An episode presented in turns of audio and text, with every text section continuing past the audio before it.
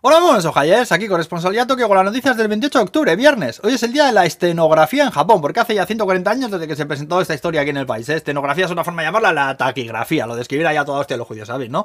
Bueno, yo lo tengo que buscar, ¿eh? Pues no tenía ni idea. Pues de eso es el día hoy aquí. Y hace un frío que pela, añado yo, coño. También nunca olvidarse de la persona que abrió una lata de atún justo hace hoy 6 años y se encontró una cucaracha dentro. ¡Oh, oh! True story, ¿eh?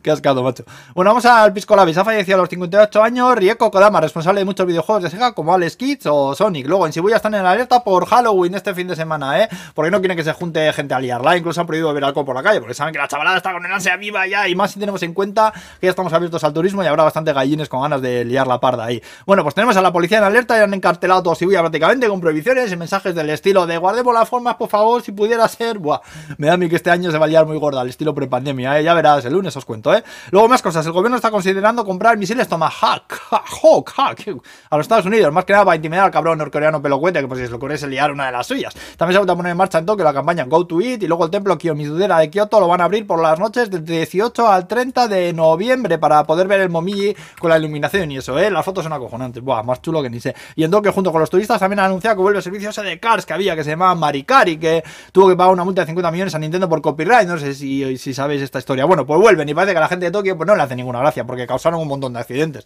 Estamos hablando de turistas disfrazados conduciendo cars por el medio de la ciudad junto a otros coches por la carretera normal, ¿no sabes? Que no han conducido nunca por Tokio, además. Vamos, un por saco muy gordo, ¿eh? Que lo sepáis. Si venís, os van a mirar regulinchi si lo hacéis, ¿eh? Y luego para acabar, contaros la noticia del tarado de 60 años que entró a un combini en Gunma y se pide un café solo. Que ya sabéis que te dan aquí el vaso solo y luego vas toda la máquina y te lo echas tú, ¿eh? Pues bien, el señor le dio al botón de café con leche, que por lo visto es más caro, y el de la tienda le afeó el asunto. Con lo que el señor salió corriendo y se metió en el coche que tenía aparcado en la puerta. El de la tienda, que estaba medio loco también, saltó encima del coche agarrándose a limpia parabrisas tratando de que no arrancase, pero el señor arrancó y lo llevó ahí colgando unos cuantos cientos de metros hasta que el pobre hombre se cayó dándose una buena hostia en la cabeza, por lo que ha sido hospitalizado. Joder, sí que se dio aquí la movida, ¿eh? De querer ahorrarse medio euro en un café a ser detenido por intento de homicidio, que lo han detenido y está acusado. Madre de Dios.